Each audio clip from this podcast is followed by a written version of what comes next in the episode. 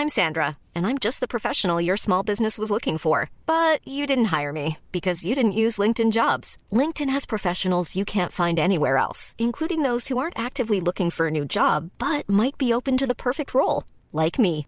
In a given month, over 70% of LinkedIn users don't visit other leading job sites. So if you're not looking on LinkedIn, you'll miss out on great candidates like Sandra. Start hiring professionals like a professional. Post your free job on linkedin.com/people today.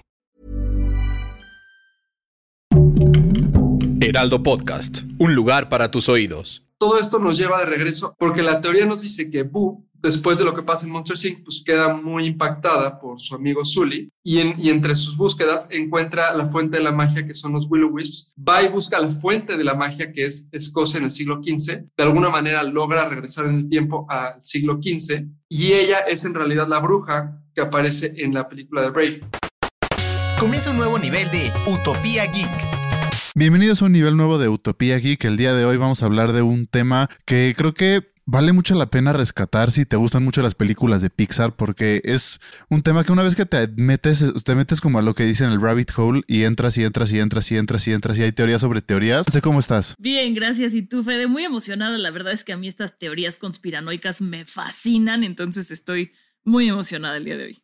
Qué bueno, qué bueno. Y traemos a un invitadazo especial para que nos ayude a comentar todo esto. Rodrigo Reyes, ¿cómo estás? Hola, ¿qué tal? Yo muy bien, aquí encantado de estar con ustedes en Utopía Geek y pues muy, muy emocionado de hablar de esta teoría de Pixar porque creo que, eh, como dice, está súper interesante y se conectan todas las películas y mientras más te metes, más se complica la telaraña de, conspiración que existe en, en este universo de Pixar.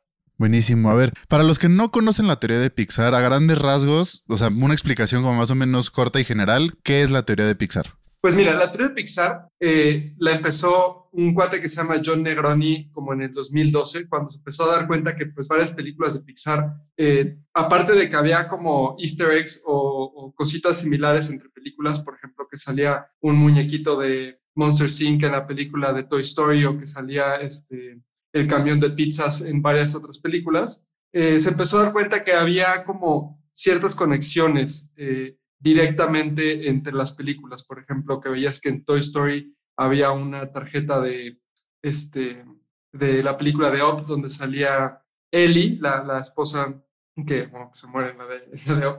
Entonces dijo, bueno, pues seguramente habrá una conexión. Propuso que las películas de Pixar todos pasaban en el mismo universo. Y bueno, ya saben cómo es el Internet. Entre todos empezaron a llegar y empezaron a decir, ah, sí, pues entonces esta película se conecta por esto y luego la gente empezaba a poner encima más cosas, más cosas, más cosas. Y con lo que terminamos ahorita es una teoría que conecta hasta Toy Story 4 más o menos todas las películas de Pixar. Y obviamente, este, pues conforme van saliendo nuevas películas, pues van a estar metiéndole más y vamos, so vamos a buscar cómo hacer para que quede esta teoría y siga creciendo, ¿no?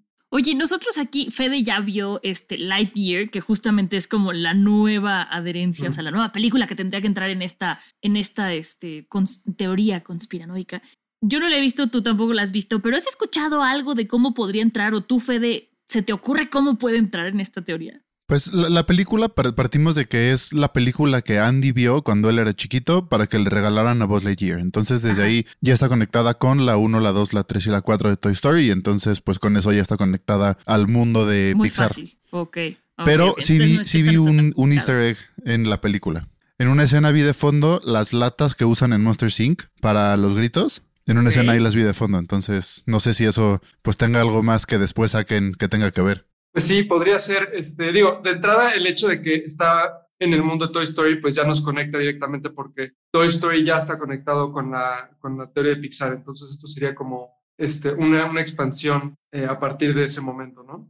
Oye, ¿y, ¿y, podrías decirnos este, de una manera fácil y sencilla, este, mi querido Rodrigo, ¿Cómo se unen todas las películas de Pixar o te estoy pidiendo así que me expliques la teoría de la relatividad en un podcast? Pues mira, depende, depende de qué te refieras con eh, sencillo, porque cosas son, son, un buen de películas y están conectadas. Eh, creo que sí te lo puedo resumir un poquito para que sea así bastante digerible, porque obviamente si te metes como a las específicas y todas las conexiones que existen entre todas las películas, pues son un mundo. Okay. ¿no? Pero eh, creo que sí podemos hacerla un poquito más digerible. Y la primera película que entra en, en la teoría de Pixar es la de El buen dinosaurio, ¿no? Que obviamente pasa en la época de los dinosaurios, hace muchos millones de años. Y podemos ver que pues, los dinosaurios tienen un poquito de inteligencia, más de lo que un animal promedio tendría, y es lo que nos da pie a que en el mundo de Pixar, pues los animales eh, tienen, tienen inteligencia, no nada más los humanos.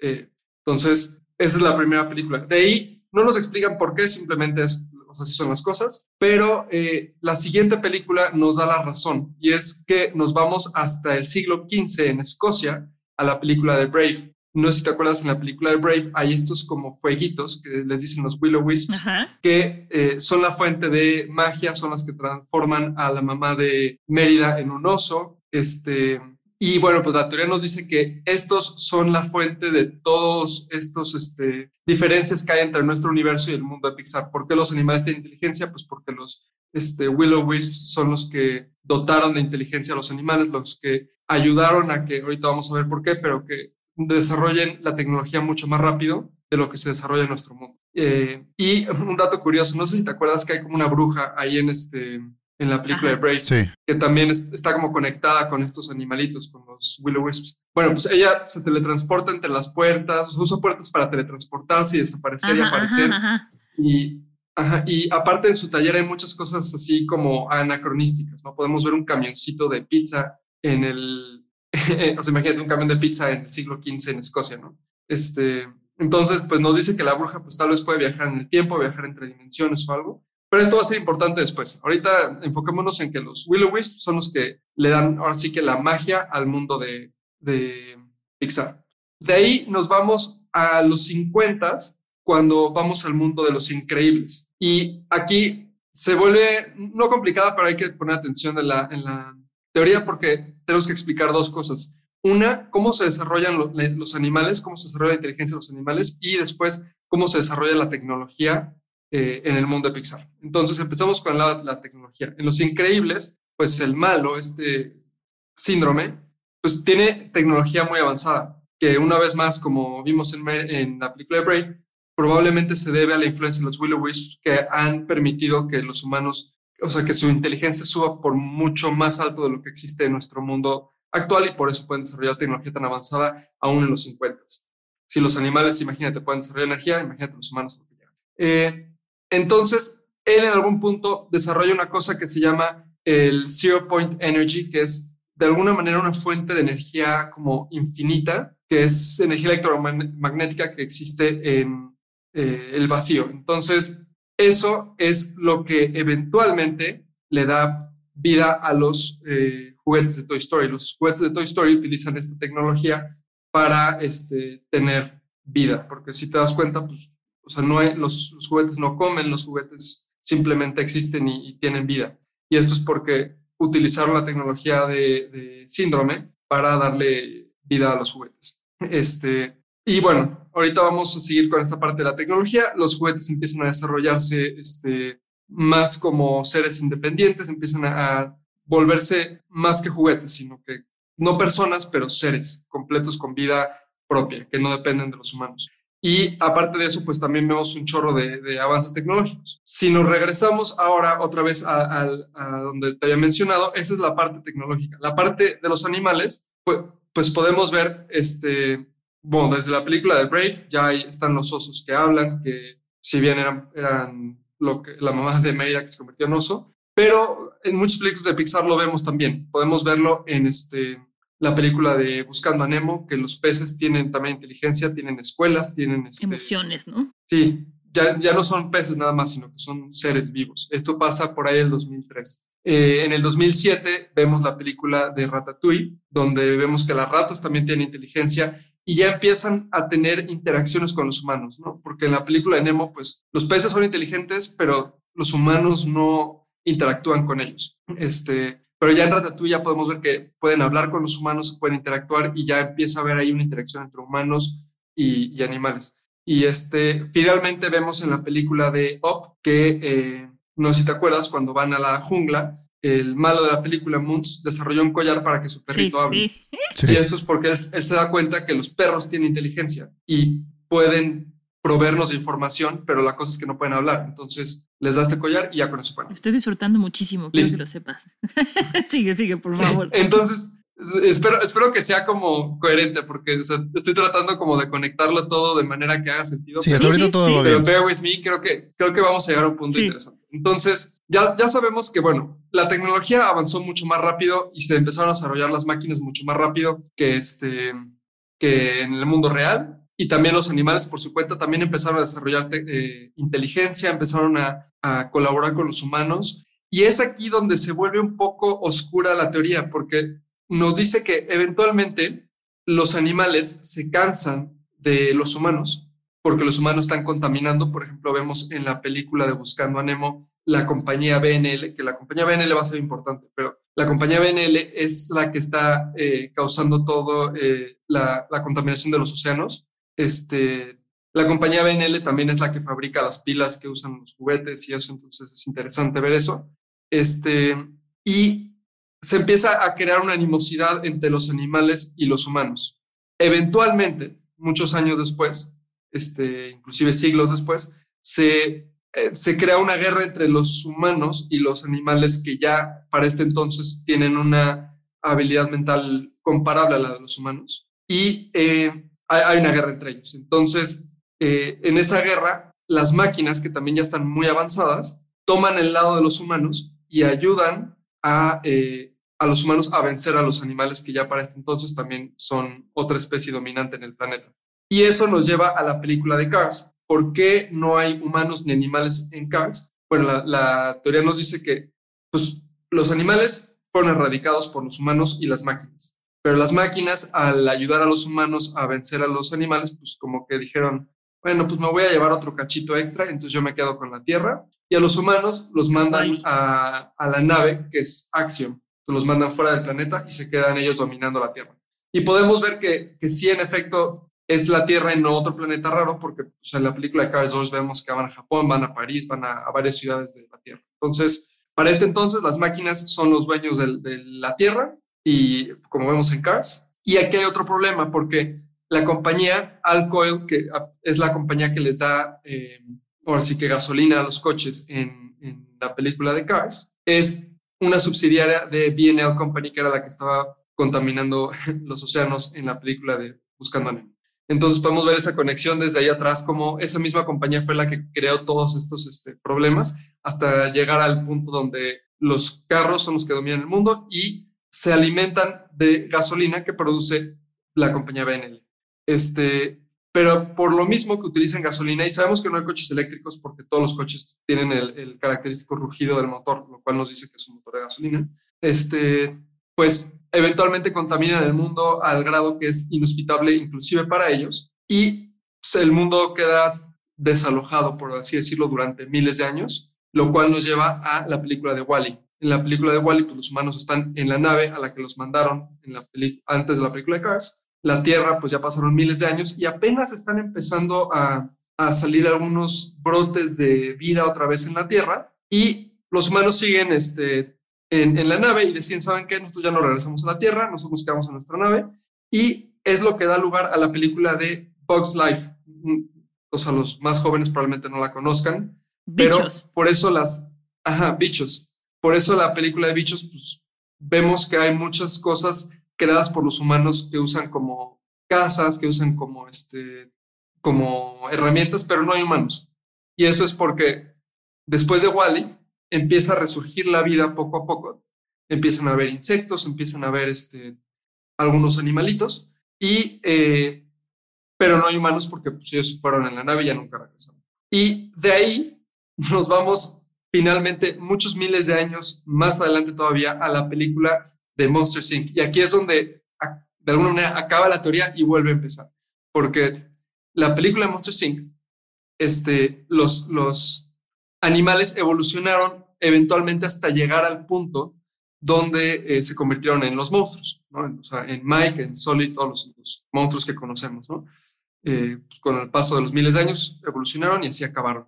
Eh, y conectando esa con las demás, si recordamos, este, los, los monstruos se dan cuenta que necesitan a los humanos, porque necesitan de la energía de los humanos para poder, eh, pues, vivir. Necesitan los gritos de los niños para darle poder a toda su, infraestructura.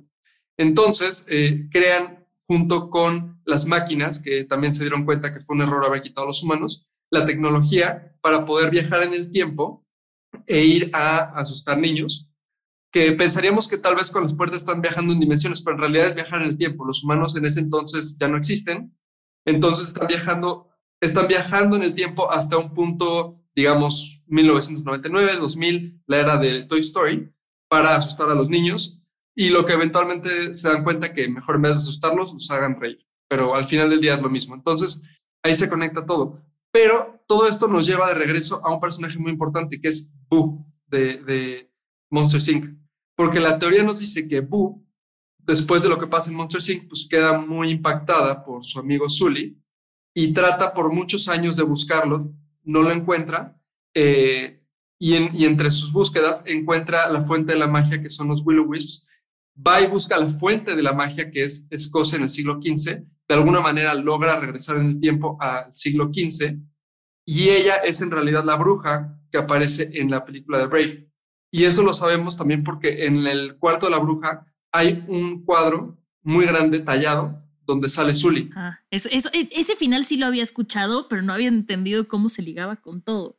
Ahí es donde termina, no. Ah, pues ahí es donde da la, o sea, regresa el ciclo. Entonces, eh, ya sabemos, empieza en Brave, se van desarrollando las máquinas, se desarrollan los humanos, se pelean los animales con los humanos, las máquinas ayudan a los humanos, eh, los humanos, bueno, las máquinas mandan a los humanos al espacio, ellos ya se van y después la vida empieza a regresar otra vez a la Tierra después de miles de años, que se vuelve a, desarrollar y acaban los monstruos y viene el ciclo de regreso. Así que podríamos decir que Boo es la creadora del mundo de Pixar porque ella es la que se encarga de propagar a los, este, a los Willow Wisps por todas las épocas.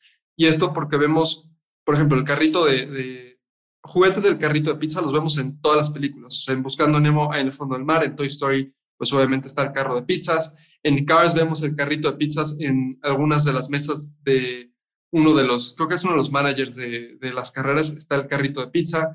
En todas las películas sale el carrito de pizza. Y la teoría dice que como a Boo le gustaban las pizzas, pues le gustaba ese carrito, pues fue y lo fue dejando a todos los lugares que iba visitando.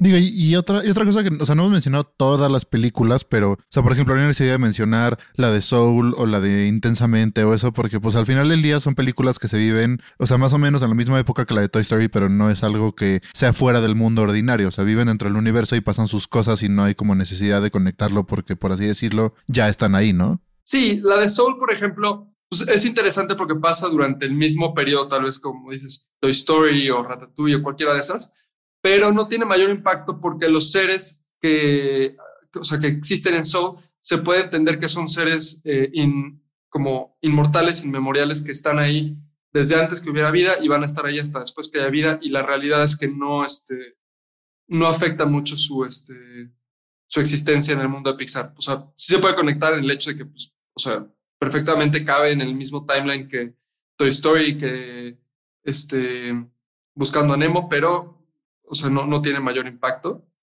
Pero sí, totalmente existen dentro del mismo universo. Y eh, ahorita no me acuerdo cuál, pero sí hay algunos como easter eggs que lo conectan con otras películas, ¿no? Así tal vez que vemos un, o sea, una casita como la de Open en algún lugar, o vemos este, eh, algún carro como el de Cars en, la, en, en otra parte, pero pero no, no tiene una interacción directa con el universo. Esto me haría muchísimo sentido así. Vamos a entrar a la teoría que me parece que está, está muy fumada, pero está muy, muy bien armada también.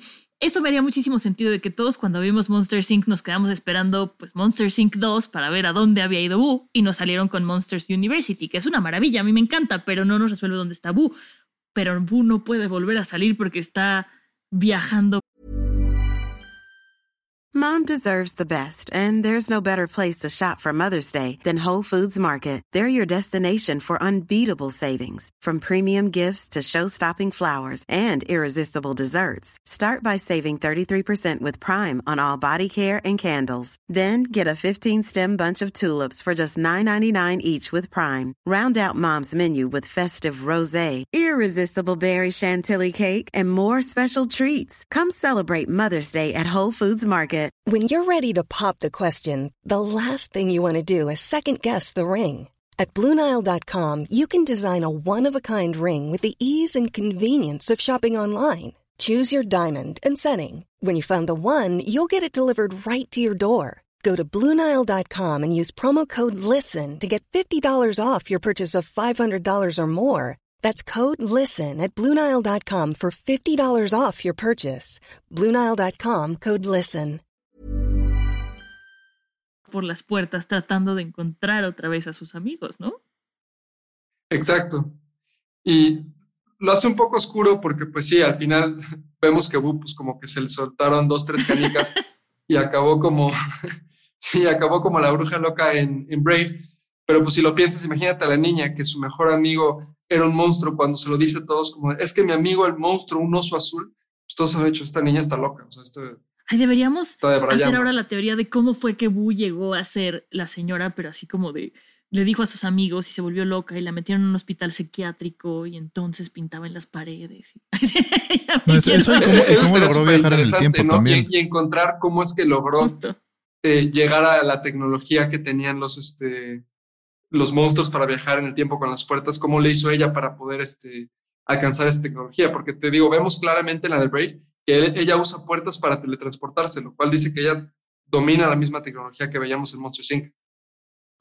Oye, ¿y Pixar ha dicho algo de estas teorías? ¿Hay algo como oficial o todos son como cosas de fans? Pixar como compañía no lo ha dicho. ¿Pero? Pero varios directores de las películas individuales sí han dicho en sus respectivos casos que ellos creen que su película sí está conectada con la teoría de Pixar este, por X o Y razón.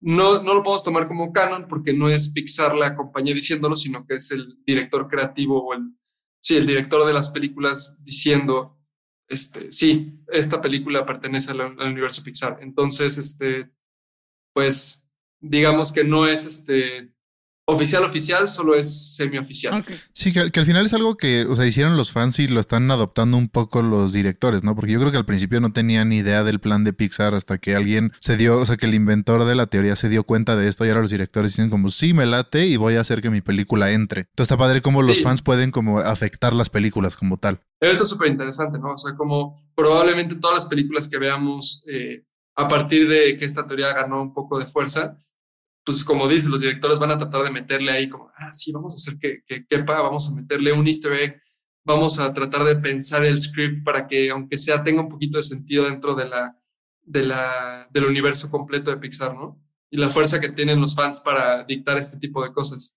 Oye, dentro de esta teoría enorme, ¿cuáles son las conexiones más extrañas que hay? O así que digas, esta es padrísima por tal. Digo, además de la de Boo, ¿no? Que es la que envuelve todo. Pues sí, es que la de Boo es la que, la que amarra todo, pero pues hay, este, a mí me gustan las que tienen que ver con los animales, ¿no? O sea, cómo van evolucionando de, o sea, los pececitos de, de Buscando a Nemo que no tienen cómo comunicarse con las personas, a que llegas a Ratatouille y ya literalmente Jalando los Ratatouille está conectando, está, está conectado con este Linguini y lo maneja, ¿no? Que eso nos da unos de los principios de los, así de, este, tips de que los animales pues tienen ambiciones más que simplemente ser animales, ¿no? O sea, aquí este Remy está, pues, parece chistoso que está controlando a, a, a Linguini, pero ¿qué pasa cuando más animales, más ratas dicen, oye, pues yo también quiero controlar a los humanos a que hagan lo que yo quiera, ¿no? O sea, yo los quiero como empezar a este, domesticar, o sea, como que la voltean, ¿no? Ahora quiero yo animal domesticar a los humanos. Sí, porque aparte, o sea, este pues nada más quería cocinar, pero nunca sabes otros que vayan a tener de intenciones oscuras. Sí, ¿no? O sea, imagínate que otro animal más grande, ¿no? Un oso dice, pues ahora quiero que los humanos cacen por mí, entonces los pone a cazar o yo qué sé, ¿no? Oye, y de las teorías que has subido a TikTok, ¿cuáles son tus favoritas? Sí, porque supongo que las subes por algo, ¿no? Pero la que digas, esta, hijo.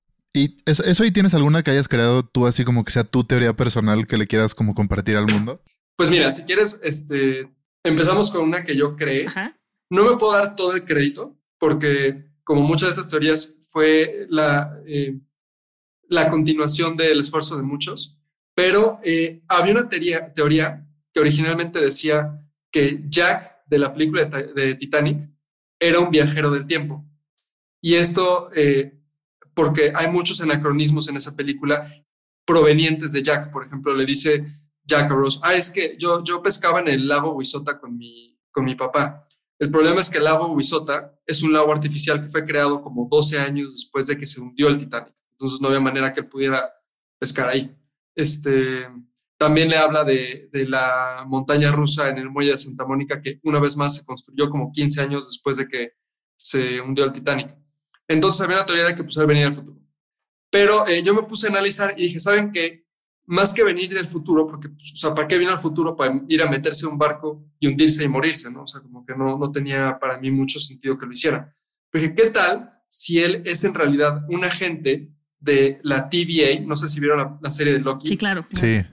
Bueno, en la serie de Loki, pues ellos tienen que asegurarse de que la línea de tiempo se mantenga que si bien en la serie lo hacen eliminando cualquier este, persona que se, se desvíe de la, del, de la trama original, en este caso envían a Jack para asegurarse de que el Titanic sí se hunda, porque si no sería muchísimo trabajo para ellos tratar de eliminar a todas las personas que no se murieron, por así decirlo, cuando se hundió el Titanic. Entonces dijeron, ¿sabes qué? En vez de eliminar a miles de personas, Jack, ve y encárgate de que sí se hunda. Y eso lo sabemos porque él salva a Rose de que se caiga del barco. Y la teoría, o sea, lo que a mí se me ocurría es que, si, bueno, si Rose no se hubiera caído del barco, pero si, si él hubiera salvado a Rose del barco, este, ella se hubiera caído, el barco hubiera tenido que dar la vuelta o al menos detenerse y mandar un barquito a recogerla, lo cual hubiera cambiado el curso y probablemente hubiera culminado en que el Titanic no choca con el iceberg, no se hunde y cambia todo el universo y para esto sería un dolor de cabeza para la TVA porque tendría que ir y decir, a ver, ¿cuánta gente se debió haber muerto en el Titanic y no se murió? Pues todas estas, pues ve y elimínalos. Mejor dijeron, no, manda a una gente y que se encargue de que, sí pase como debe de pasar. Órale, yo, yo la verdad es que hubiera dicho, no, pues los escritores no hicieron bien su investigación, pero está mucho más chido que lo justifiquen creando una teoría así de de congruente, porque sí lo es. O sea, sí, Disney nos está dando todas las herramientas. Digo, ya sé que Titanic no es del mundo de Disney, pero ¿por qué no? Pero ¿por qué no? Ahora sí es, sí es parte del universo de Marvel, entonces sí es de Disney. Bueno, sí, sí, sí, sí. Sí, ya me imagino los escritores de, ah, sí, totalmente era lo que yo estaba pensando. es como cuando en clase, ¿no? Que te pedían que interpretaras un cuadro y decías, ah, yo creo que el artista esto, hizo esto, esto, y el profesor te decía, claro que no, va por allá. Y yo así como, sí, claro, porque lo entrevistaste, ¿no? Porque sí. piensas en... Ándale. Justo, justo así. Sí, pues bueno, muchísimas gracias por haber venido. Antes de cerrar, les voy a dar un dato curioso. Y el dato curioso es que el personaje de Buzz Lightyear originalmente se iba a llamar Lunar Larry, pero al final decidieron cambiarle el nombre para este, darle en honor al astronauta Buzz Aldrin y por eso se acabó llamando Buzz Lightyear. Ah, Buzz Aldrin, pues sí. Está más bonito. Aparte, Buzz Lightyear. No sé, será que crecimos con eso, pero lo siento más en mi corazón. Si chance hubiera sido al revés, ahorita nos dirían Buzz Lightyear y nosotros, no, qué horror, mejor Lunar Larry. Exacto. Lunar Larry. Esa, es otra teoría. Lunar, es que Lunar Larry suena como, este, como un personaje de comedia, ¿no? Como que Buzz Lightyear sí suena un astronauta. Pero sí, suena como más potente, como más con presencia. Exacto. Lunar Larry sería como la versión pirata, ¿no? Cuando hacían este Leo el León en vez del Rey León, así sería. Cuando, cuando, vas al mercado, ¿no? Y compras tu, tu juguete hecho en China. Sí. Exacto, justo. justo así El que no es oficial y dice Lunar Larry. Perfecto, pues muchísimas gracias por habernos contado esta teoría que la verdad es que me parece sumamente interesante. Muchísimas gracias, Rodrigo. No, a ustedes, muchísimas gracias por invitar y espero que haya tenido sentido y que haya estado coherente. Sí, la verdad estuvo súper bien. No, súper bien. Y bueno, justo antes de despedirnos, Rodrigo, dinos en dónde te podemos encontrar a ti si quieren saber más teorías que Súper, pues muchas eh, gracias por preguntar, Monse. Me pueden encontrar en eh, TikTok eh, con el tag Rodrigo R-I-Z-Q de Reyes Izquierdo, R-I-Z-Q. Este, y en Instagram estoy empezando a hacer la misma cuenta, igual Rodrigo R-I-Z-Q. Perfecto, pues muchísimas gracias. Y a ustedes que nos están escuchando, acuérdense que nos pueden este, encontrar en Spotify y Apple Podcast. Suscríbanse, activen las notificaciones, pónganos cinco estrellas, por favor, no sean así. Y nos encuentran en redes sociales, en Facebook, Instagram y TikTok como arroba el Heraldo Podcast. Muchas gracias, Fede. Muchísimas gracias. Nos escuchamos la próxima semana en otro nivel de Utopía Geek. Muchas gracias, bye.